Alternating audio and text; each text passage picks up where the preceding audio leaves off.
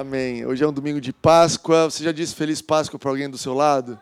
Feliz Páscoa. Você, olha, são meia-noite, mas Feliz Páscoa. Aquele ovo que eu estou devendo, amanhã é mais barato. Lá em casa a gente fala, ó, você pode ganhar um ovo antes ou cinco ovos depois, pelo mesmo preço. Não é verdade? Amanhã é o dia nacional da liquidação do ovo de Páscoa. Mas feliz Páscoa, o dia que Jesus ressuscitou essa série. A gente está terminando uma série sobre Páscoa. É uma das datas mais importantes do calendário cristão e Deus escolheu entrar no tempo. Você entende que Deus é atemporal, eterno? Ele escolheu entrar no tempo e se relaciona com a gente no tempo. E ele entende que para nós é importante termos datas especiais ao longo do ano para celebrar e nos lembrar daquilo que nós cremos, lembrar dos princípios, dos valores. E a Páscoa é uma dessas datas importantes. Importante você celebrar. Ontem a gente celebrou lá em casa, a luz de velas, fazendo uma farra com as crianças para eles lembrarem. E no final do jantar a gente falou: olha, hoje a gente está ensinando vocês, mas é, a gente está fazendo isso por enquanto. Um dia vocês vão ensinar os filhos de vocês. É, a gente está passando para vocês como semente. E a Páscoa é uma celebração que é celebrada em casa, né? não é uma celebração pública, não é celebrada na igreja. Desde a primeira Páscoa no Egito, até depois as ordenanças ali em Deuteronômio, até hoje em dia, época de Jesus, sempre comemorada em casa, com a família, com as pessoas íntimas. Na primeira Páscoa, quando Deus estava libertando o povo de Israel do Egito, ele falou: olha, o critério para você ser liberto, o critério para você ser alcançado pelo poder de Deus na Páscoa é bem simples. Você precisa estar numa casa marcada pelo sangue de Jesus. Isso fala da simplicidade da intimidade. Deus não se importa como é a sua casa, não falou, olha, precisa ser uma casa de dois quartos, três quartos, que você precisa estar nessa casa há muito tempo, pouco tempo. Não diz nem que você precisa morar na casa. Eu acredito que pessoas estavam passando na rua e o Espírito Santo foi falando: olha, entra nessa casa aí, bate na porta e entra para o jantar. E é, esse é o tipo de Deus que a gente serve, um Deus que quer te incluir na casa dele, que quer te marcar com o, o sangue de Jesus, o sangue do Cordeiro, para que você seja protegido, protegida, liberto, liberta, onde você estiver não se preocupe, não deixe tradições te culparem, te colocarem um peso. Servir Jesus é uma coisa leve. É uma coisa leve. Entende isso? Cara, eu sou protegido pelo sangue de Jesus. Por quê? Porque eu creio. É pela fé. Ele marcou meu coração. E a Páscoa, então, celebra isso. É sobre isso. E esse, esse, essa série, que a gente está terminando sexta, sábado, domingo, é sobre essa dinâmica de três dias. Um dia, sexta, a gente se depara com a morte, se depara com a má notícia, se depara com a notícia de que acabou, de que a nossa esperança agora não tem mais propósito. Nós estamos decepcionados. No sábado a vida continua e apesar das más notícias, parece que a vida não para para lamentar, a vida não para para respeitar o seu luto, a vida simplesmente continua, meio brutal, e Deus te convida a esperar nele, descansar nele, santificar a tua espera nele, falando: Jesus, eu não tenho mais nenhum outro lugar para colocar os meus olhos a não ser em você. E o domingo chega, o domingo da Páscoa, quando Jesus ressuscita, quando nós experimentamos o milagre. Você entende que uma coisa é quando você crê, outra coisa é quando você experimenta o milagre. Existe uma coisa que é maravilhosa, que é você crer que vai ter amanhã provisão na sua casa. Outra coisa é quando amanhã você vive e você tem lá alimento para você se alimentar e provisão, e você pode experimentar a bondade de Deus. Deus quer que você viva pela fé, que você ande pela fé, que você agradeça pela fé, que você fale pela fé, que você tome decisões pela fé, mas Ele também quer que você experimente o resultado da tua fé. Ah, Romanos 12 fala assim para a gente renovar nossa mente, transformar nossa mente, para que a gente possa experimentar a boa, perfeita e agradável vontade de Deus. Mais do que simplesmente viver com uma esperança, com uma promessa, Ele te deu fé para tomar, trazer isso à existência hoje, para que você possa experimentar hoje o que Deus tem para você. E domingo é sobre isso. O domingo é sobre os discípulos, a terra, todas as pessoas experimentando um Jesus ressurreto. Amém para isso aí? Hoje eu quero ler com vocês um capítulo da Bíblia. Uh, abre comigo em Marcos 16 É, e eu quero te incentivar a continuar lendo essas histórias. A história da ressurreição de Jesus está no último capítulo de cada um dos evangelhos. Eu quero ler com vocês uh, Marcos. Alguém trouxe Bíblia aí? O pessoal está muito expressivo hoje à noite. Alguém trouxe uma Bíblia física aí, uma Bíblia de papel? Deixa eu ver, deixa eu ver quem é crente. Levantar. Tem que acender a luz. Pronto, é por isso que o pessoal vai, vai, Raul, vai, acende a luz. Jesus amado. Eu era mais bonito com menos luz. Tá bom, dá para ler. Obrigado. Agora dá para ler aí a Bíblia? Amém. Pedi o pessoal para começar a trazer a Bíblia digital. À noite. Marcos 16, eu quero ler o capítulo inteiro com vocês, se vocês quiserem ler comigo. Sami, você vai conseguir botar aí? Tá animada, Sami. Vamos lá. Marcos 16. Quando terminou o sábado, Maria Madalena, Salomé e Maria, mãe de Tiago, compraram especiarias aromáticas para ungir o corpo de Jesus. Isso aqui era é o hábito da época. Então, uma pessoa, é, uma pessoa especial, eles iam lá e iam trocando os olhos para preservar o corpo.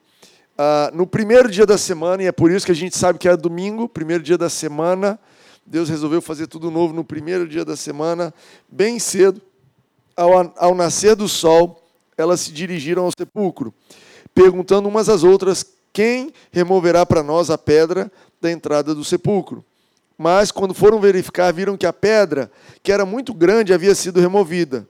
Entrando no sepulcro, viram um jovem vestido de roupas brancas assentado à direita e ficaram amedrontadas. Verso 6: Não tenham medo, disse ele. Vocês estão procurando Jesus, o Nazareno, que foi crucificado. Ele ressuscitou. Amém para isso aqui. Ele não está aqui o, o túmulo está vazio. Vejam o lugar onde, ele, onde o haviam posto. Vão e digam aos discípulos dele e a Pedro: Ele está indo adiante de vocês para Galiléia, lá vocês o verão, como ele lhes disse. Tremendo e assustadas, as mulheres saíram e fugiram do sepulcro. E não disseram nada a ninguém, porque estavam amedrontadas. Maravilhoso, elas viram, tiveram uma visão. O anjo falou: Vai e conta para todo mundo o que elas fizeram. Falaram para ninguém.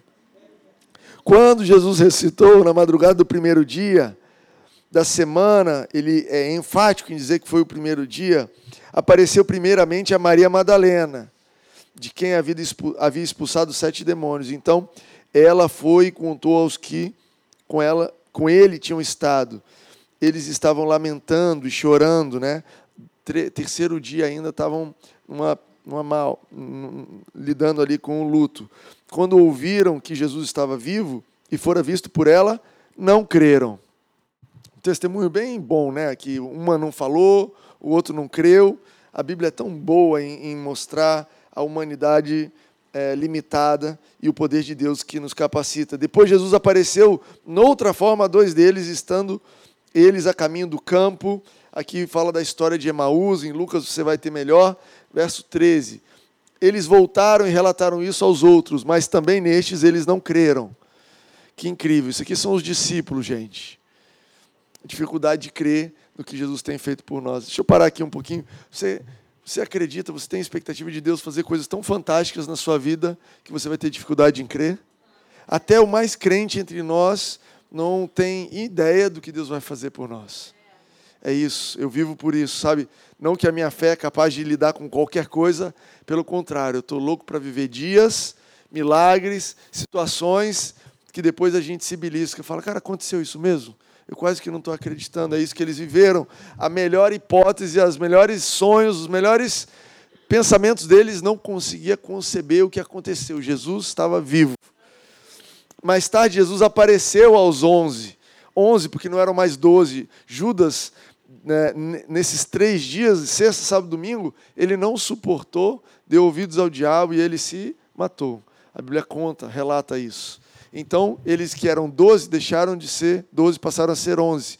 Agora, olha que coisa: se ah, Judas tivesse esperado três dias, ele poderia ser perdoado por Jesus, como Pedro foi perdoado, a gente lê lá em João. Mas então, mais tarde, Jesus apareceu aos onze, enquanto eles comiam. censurou-lhes a incredulidade e a dureza de coração, porque não acreditaram nos que o tinham visto depois de ressurreto. E disse-lhes: Vão pelo mundo todo e preguem o evangelho a todas as. Eu adoro Jesus. Jesus fala: Vocês não creram, mas pregam o meu evangelho. Sabe esse Jesus que vira para você e fala: Olha, você tem muito a melhorar. Então, vai pregar e vai gerar fé nas outras pessoas. Jesus, eu estou com dificuldade de crer. Aham, uhum, então prega a fé. Jesus, eu estou com dor, então ora por alguém, coloca as suas mãos. Jesus, eu estou triste meu relacionamento, então abençoa alguém, aconselha alguém, ajuda duas pessoas a se conhecerem. Jesus, eu estou me sentindo sozinho, então vai fazer companhia para alguém. Ei, que isso, Jesus?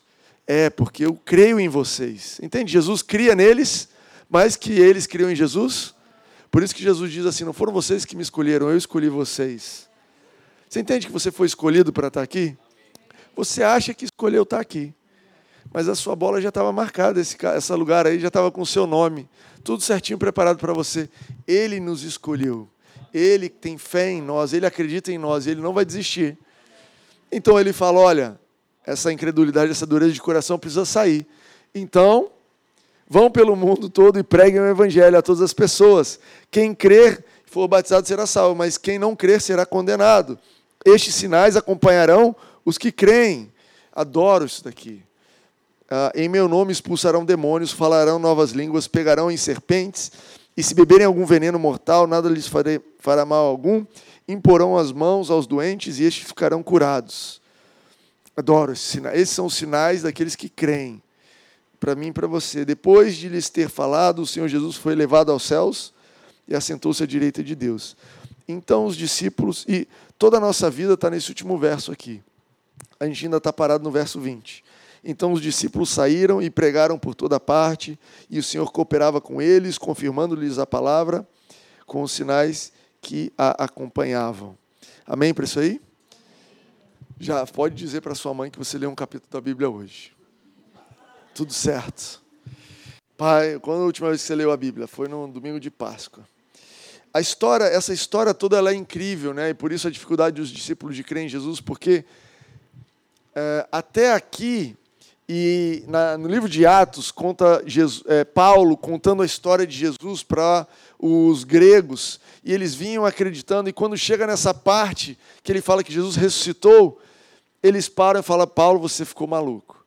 E eu já passei por isso, eu já contei a história, não sei se você já teve esse privilégio, contei a história de Jesus para uma pessoa que não nunca tinha ouvido. E a pessoa foi achando estranho, os patriarcas, ali Abraão, Jacó, Moisés, e a história de Jesus é incrível, e ele transformou água em vinho, e ele levantou e ele curou, mas quando chegou na parte onde, olha, então Jesus morreu, no terceiro dia ele ressuscitou, eu perdi a minha audiência o meu amigo que na época estava ouvindo isso, um amigo meu da Macedônia, um amigo que eu tinha feito no intercâmbio, levantou e saiu e falou: oh, até aqui era tudo muito difícil, aqui impossível. Você entende que a história de Jesus é impossível e ele estava certo.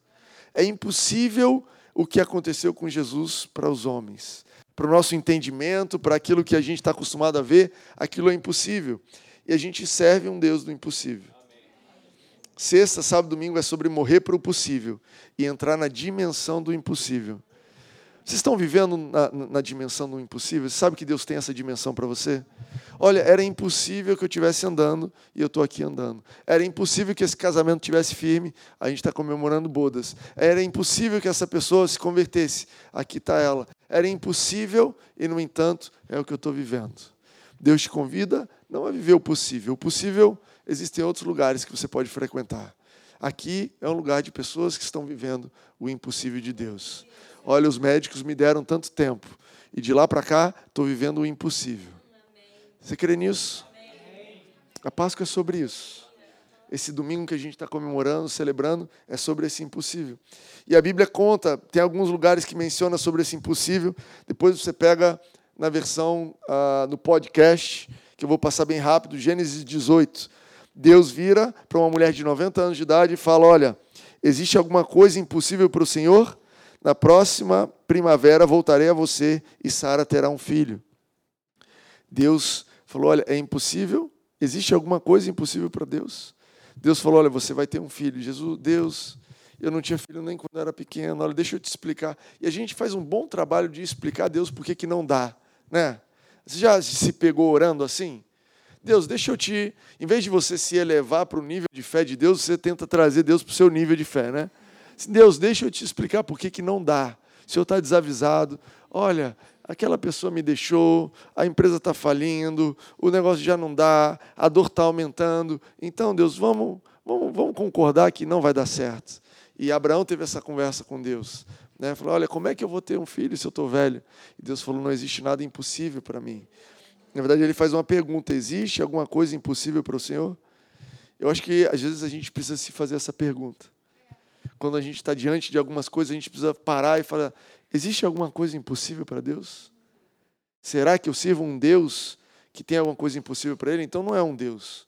Ele é alguma coisa que eu manipulei, que eu fiz. Ah, Lucas 1,37 diz: Pois nada é impossível para Deus. Responde a pergunta de Gênesis. Mateus 19 fala assim: Jesus olhou para eles e respondeu: Para o homem é impossível, mas para Deus todas as coisas são possíveis. E Efésios 3,20 diz assim: Aquele que é capaz de fazer infinitamente mais do que tudo que pedimos ou pensamos.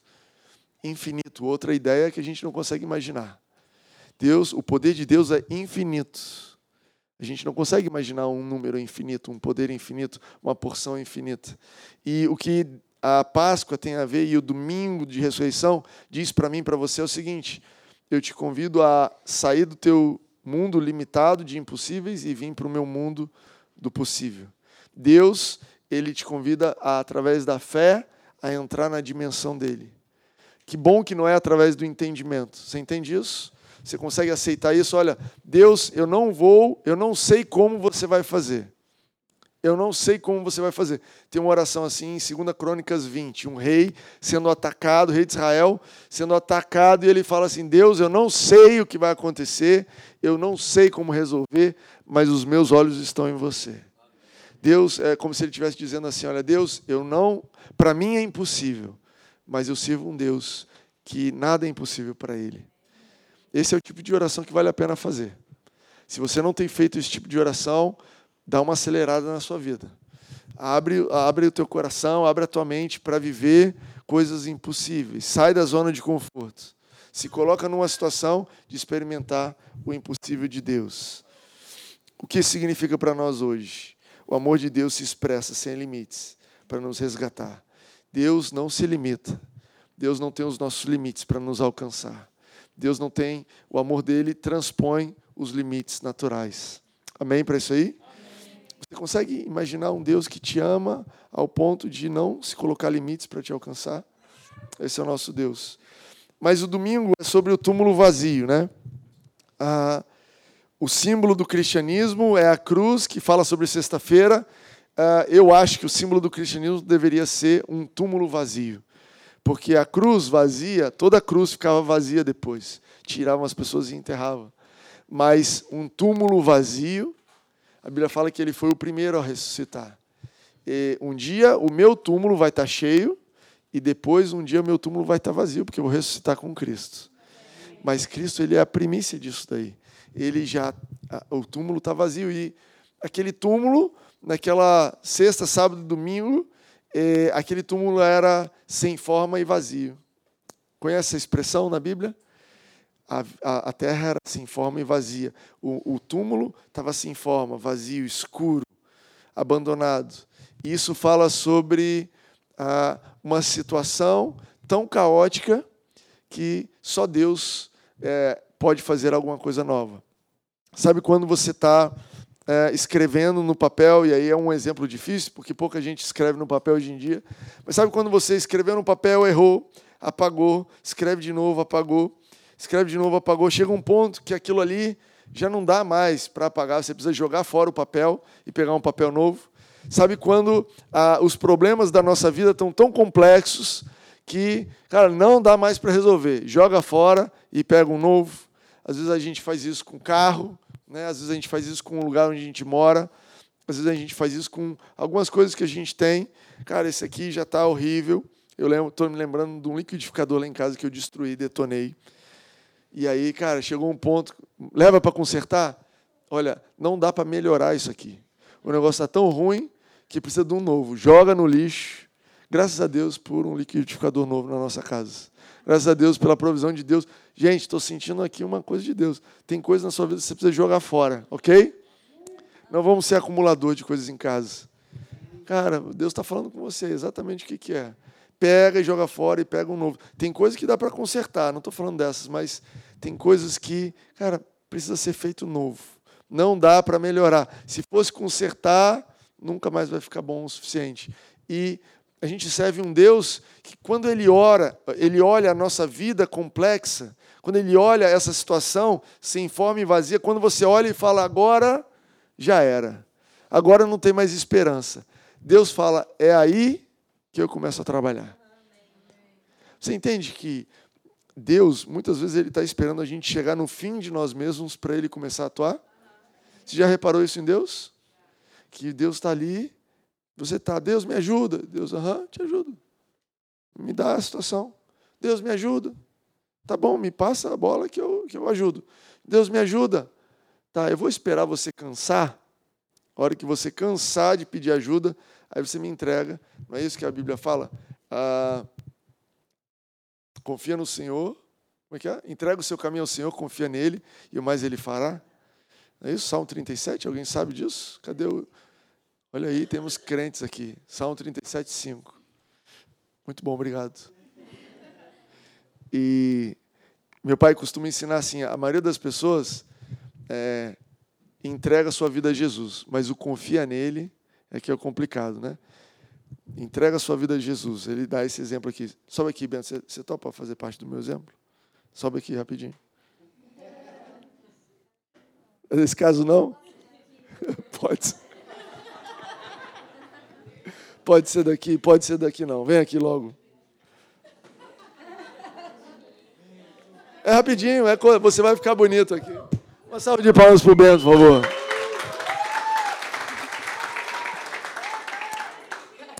Obrigado, vai ser rápido e indolor. É, é assim, ó, entrega o seu caminho ao Senhor, pega aí. E a gente fica assim, entrega o seu caminho ao Senhor, mas existe a parte do confia nele e no mais ele fará. Às vezes a gente fala assim, Deus, toma aqui minha, meu caminho, toma aqui a minha carreira, toma aqui a minha situação, meu relacionamento, mas e Deus está assim, aham, aham, é, que hora você vai soltar para eu fazer alguma coisa? Obrigado.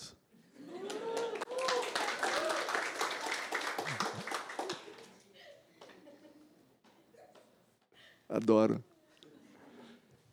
Às vezes Deus está assim com a gente, sabe? Esperando a gente chegar no final de nós mesmos para confiarmos nele e ele fazer. E a gente muitas vezes só chega nesse final quando a gente olha e fala tá impossível. Quando a gente olha e fala assim, cara, agora lascou, agora foi para o brejo, a vaca foi para o brejo. Às vezes a vaca ir para o brejo é tudo que Deus precisa para melhorar, para trocar a sua vida, para melhorar a sua vida.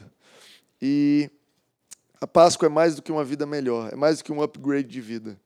É uma vida completamente nova.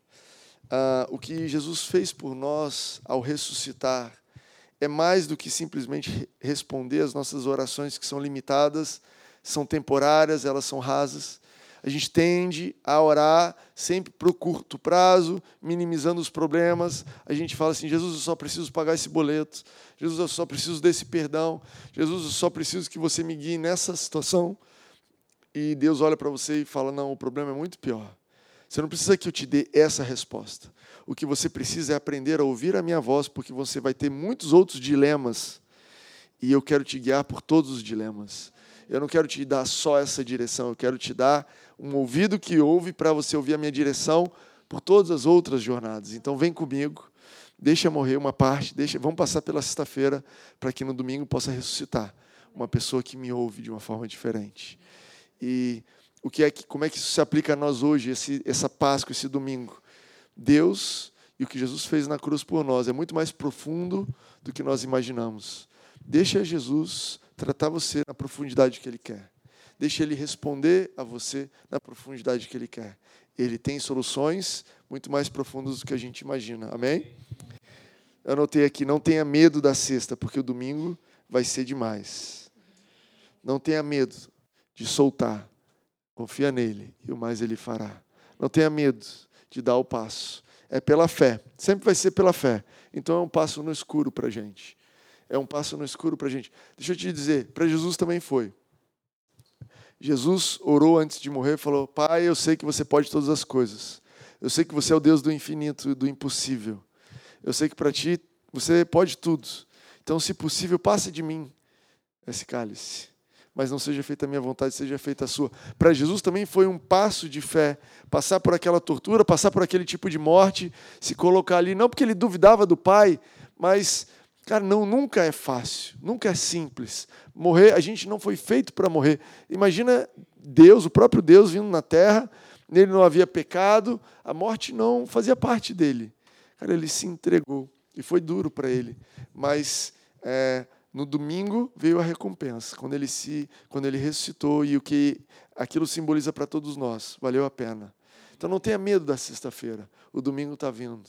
Não tenha medo quando Jesus pedir para você entregar algumas coisas para Ele. Ei, está tá disposto, está disposto a entregar isso aqui para mim?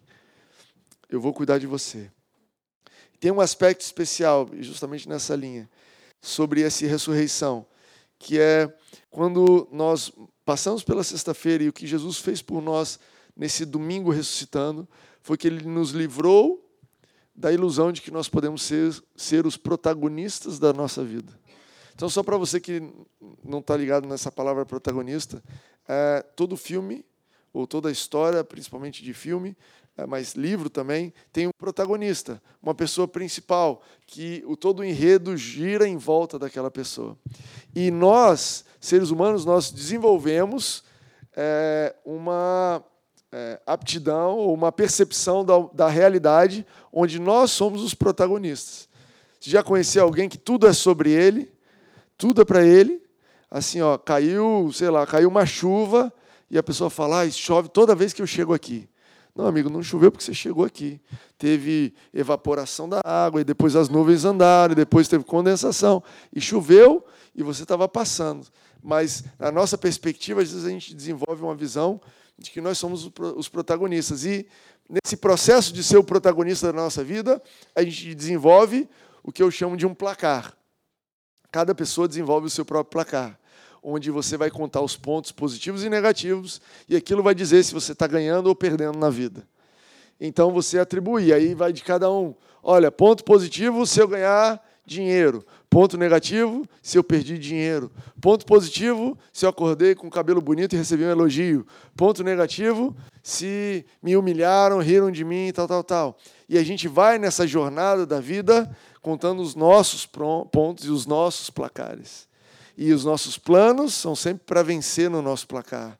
E ah, quando, geralmente à noite, quando a gente bota a cabeça no travesseiro, a gente dá uma pensa um pouquinho sobre o placar e aí a gente decide se aquele dia foi bom ou ruim. Hum, hoje foi um dia ótimo. Comprei um carro novo, mais 10 pontos no placar. Uh, tô ganhando. Ah, hoje foi um dia horrível. Terminei meu namoro. Ah, menos 20 pontos no placar. Tô triste. Ah, hoje foi um dia bom. Eu, sei lá, fiz o meu esporte e bati meu recorde. Ah, hoje foi um dia ruim. Perdi aquela oportunidade de trabalho que eu achei que ia dar certo. E a gente vai contando esses placares e o que Jesus nos convida é para deixar de viver o nosso jogo, o nosso placar, e viver a vida como nós fomos feitos para viver, onde Ele é o protagonista. Abre comigo em 2 Coríntios é, 5,15. É um verso bem poderoso que vale a pena você ler e marcar. 2 Coríntios 5, 15. 2 Coríntios 5, 17 é famoso mas 5,15 eu quero ler com você. Ah, diz assim: E ele morreu por todos, para que aqueles que vivem já não vivam mais para si. Olha que interessante. Ele morreu por todos, para que aqueles que vivam já não vivam mais para si mesmos, mas para aquele que por eles morreu e ressuscitou. E o lance da sexta-feira é quando o nosso placar dá ruim. Cara, sexta-feira é quando a gente está tomando uma surra, 7 a 1 no placar para o outro time. E quando a gente busca a Deus, a gente vem a Deus e fala: Deus, me ajuda, eu preciso repor os pontos no meu placar. Deus, eu estou indo mal porque eu estou desempregado, porque eu tô, meu filho está assim, estou assado, o meu placar está ruim, eu preciso trocar o meu placar. E o que Deus fala para você é o seguinte: ok, vem a mim, traz o seu placar, mas eu vou te levar para um outro jogo. Sexta-feira é sobre você morrer para o seu jogo e assumir o placar dele. No domingo, a gente espera que vai acontecer um milagre e, de repente, vão aparecer pontos extra no nosso placar. Jesus, eu acredito que no domingo você vai trazer aquela pessoa amada. Jesus, eu acredito que no domingo você vai fazer o meu chefe se arrepender de ter me demitido e me trazer de volta. Jesus, eu acredito que no domingo ah, você vai tocar na minha vida de uma forma como eu espero. E o domingo nunca é do jeito que a gente espera. Nunca é do jeito que a gente espera. Ele, na verdade, te faz nascer para uma novidade de vida, onde aquele placar antigo não vale mais, onde você não precisa mais viver de acordo com seus méritos, você não precisa mais viver lutando para colocar pontos ou diminuir pontos, porque agora você vive pelos pontos dele. E aceitar o domingo e receber o domingo é sobre você, cara, eu quero viver de acordo com o placar de Jesus. Eu quero ir dormir à noite e falar: hoje foi um dia bom. Bom, Jesus continua ressurreto. Então meu dia foi bom. Hoje foi um dia bom, Jesus continua poderoso para transformar as coisas, então eu posso dormir bem. Hoje foi um dia bom, Jesus continua providenciando toda a provisão que eu preciso, então está tudo certo. Domingo também é sobre você trocar o seu placar, é trocar o que você tinha. O que ressuscita não é o mesmo que morre. E eu quero te dizer isso, que a, Páscoa é sobre você receber algo diferente do que morreu. Aquilo que você entrega para Jesus é uma semente do que vai nascer. Você entende a diferença da semente e da árvore? Quando você planta uma semente no chão, você não imagina que vai nascer uma, uma pilha de sementes, não é isso? Eu sei que a gente não é um povo rural aqui, mas vocês entendem um pouquinho sobre semente? Duas pessoas. Vou precisar de um outro exemplo. A Bíblia fala assim: olha, quando a gente semeia, vamos ler na Bíblia.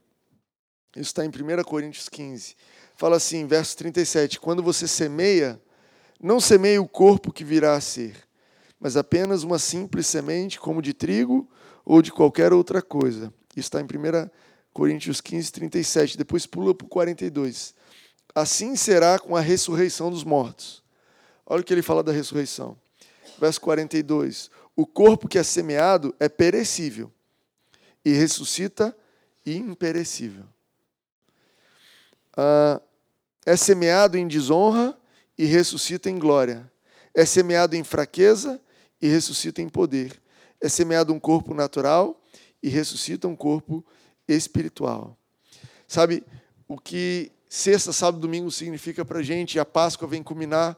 Não é que Deus simplesmente pegou e concordou com os seus planos, mas que ele pegou cada uma das coisas que vai morrendo na sua vida. E ele vai tratando aquilo como uma semente. E o que nasce é incomparável do que você semeou.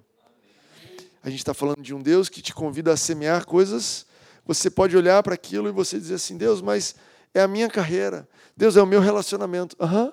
Trata isso como uma semente. Trata isso como uma semente. Coloca isso na terra como uma semente e deixa eu ressuscitar uma outra coisa muito superior, muito diferente. Jesus, eu só queria, é, eu preciso de um relacionamento novo, mas o que, que eu faço? Entrega para mim. Deixa que eu cuidar disso daqui e eu vou ressuscitar algo novo. E eu vou ressuscitar algo transformado. O que eu queria te convidar nessa noite, para que você tivesse teu coração aberto para algumas coisas que precisam passar por sexta, sábado e domingo para algumas coisas que você está sendo convidado a entregar nas mãos dele. E pode ser coisas super simples, como um hábito, ou podem ser coisas complicadas, como talvez, cara, toda uma expectativa, uma identidade, algo que você viveu. Mas eu quero te convidar a olhar a história de Jesus e ver o que Jesus semeou foi a vida de um homem, mas o que ele colheu foi a vida de todos nós. O domingo de Páscoa, quando ele ressuscitou, ele não colheu só um corpo imortal, ele venceu a morte por todos nós. Ele venceu a morte por todos nós. Quando você entrega alguma coisa para Jesus, entrega a sua vida. Quando você fala, Jesus, eu estou disposto a deixar isso aqui morrer. Se você tem me chamado assim, se você tem me convidado a te entregar isso na sua mão, eu estou disposto a deixar isso aqui morrer. Por quê? Porque eu estou de olho no que vai acontecer no domingo. Porque eu creio no poder de sexta, sábado e domingo. Porque eu creio que eu não preciso ficar agarrado nisso daqui. Eu vou entregar nas suas mãos e eu vou confiar. E o que vai nascer é uma árvore enorme, muito diferente da semente que eu semeei. Eu quero te encorajar a esse processo. Pode parecer doloroso, mas deveria ser uma alegria. Você acha que um agrônomo, uma pessoa que está semeando, talvez um investidor, você acha que ele tem alegria ao colocar semente? Ou você acha que ele fica triste? Nossa, eu tinha um saco de semente, agora não tenho nenhum saco de semente. Não, não, ele está super feliz. Ele fala: olha, a colheita, eu já consigo ver campos, campos de colheita. Coloca os seus olhos no que vai nascer do outro lado. Coloca os seus olhos no domingo. Tudo bem, Jesus? É isso aqui que a gente vai passar juntos? Eu estou de olho na colheita. Eu estou de olho no que você vai fazer. E tudo bem passar por sexta e sábado. A Bíblia fala isso sobre Jesus, que ele menosprezou o sofrimento em vista do que estava por vir. Eu quero concluir dizendo que sexta, sábado e domingo não acabaram naquela Páscoa. É, na verdade, algo recorrente que a gente passa. Sexta, sábado e domingo é algo que na nossa vida é semanal. Ao longo da nossa jornada com Jesus, muitas coisas vão morrendo. Muitas coisas que você achou que eram alimento, que era um tesouro, Jesus vai virar para você e falar: Isso aí era, um, era uma semente. A gente fala isso muito aqui, voltado para dinheiro. A gente fala isso muito falando assim: olha, esse dinheiro que está nas suas mãos é semente. Mas eu quero te convidar a expandir esse pensamento para qualquer coisa na sua vida. A sua vida é uma semente. A minha vida é uma semente. Nós fomos convidados a viver. Cara, Jesus, leva o que você quiser, porque você que deu tudo. Jesus, me leva aonde você quiser, porque você que me entregou tudo. Jesus, cara, eu não estou preocupado com honra, com vergonha, com desonra. Eu não estou preocupado com suprimento, eu não estou preocupado com o dia de amanhã, porque nas tuas mãos, esse poder renovador que você tem, cara, sexta, sábado e domingo. Domingo vai vir. Se você está pedindo, domingo vai vir. É algo recorrente. Algo recorrente mesmo ah, coisas que Ele te deu, os seus filhos, ah, os seus bens, ah, os teus dons. Deus, eu tenho o dom de tal. Está nas tuas mãos. Está nas tuas mãos. Como é que você quer? Ah, mas Deus, se eu fizer assim, as pessoas vão me menosprezar. Se eu fizer assim, as pessoas não vão valorizar. Tudo bem. É para você. Você está me convidando, você está me direcionando. É para você. Eu vou deixar. Eu vou fazer de acordo com a sua palavra e aquilo se torna uma semente. Sexta, sábado e domingo também é um incentivo à fé. Sempre que você se deparar com uma promessa de Deus que envolve algo morrer, eu quero te convidar a ficar alegre, porque o domingo está vindo. De olho no domingo. Vá adiante sempre que você tiver algo assim na sua frente. Vou te convidar a ficar de pé. A gente vai tomar a ceia. Você recebeu um copinho? Levanta a sua mão se você não tomou, não recebeu. A gente vai tomar a ceia da Páscoa. Eu não recebi. Denise, você me dá um, por favor? Se você abrir a primeira tampinha, tem um pão. Esse pão fala sobre o corpo de Jesus. Fala sobre o corpo de Jesus que foi entregue por nós. Por favor. Sobre algo que foi furado como esse pão, que foi queimado como esse pão, que foi é, purificado sem fermento, santo, e que foi dado por nós e que ressurgiu, ressuscitou para a nossa vida. Eu quero te convidar a tomar essa ceia de uma forma diferente, agradecendo Jesus pelo corpo ressurreto de Jesus, que também é uma semente, uma promessa para a sua ressurreição a nossa esperança não está limitada a essa vida. 1 Coríntios, Paulo fala sobre isso. Se nós estamos limitados a essa vida, então nós somos, cara, extremamente limitados e, e, e infelizes, porque a melhor parte, ela vai muito além. E Deus não te convida só a desfrutar da vida eterna quando você passar dessa vida para outra, mas deixar a vida eterna entrar e viver hoje como alguém que tem a vida eterna. Se você puder agradecer Jesus por essa ressurreição que está te envolvendo mesmo agora. Jesus, obrigado pela ressurreição em cada área da minha vida. Obrigado, Jesus, pelo poder renovador que tem atuado na minha família. Obrigado pelo teu poder renovador que tem atuado na minha saúde. Obrigado pelo teu poder renovador que tem atuado na minha mente, nas minhas emoções, tem atuado no meu caminho. Deus, obrigado porque esse poder tem atuado em mim. Esse poder que atuou sobre a vida de Jesus.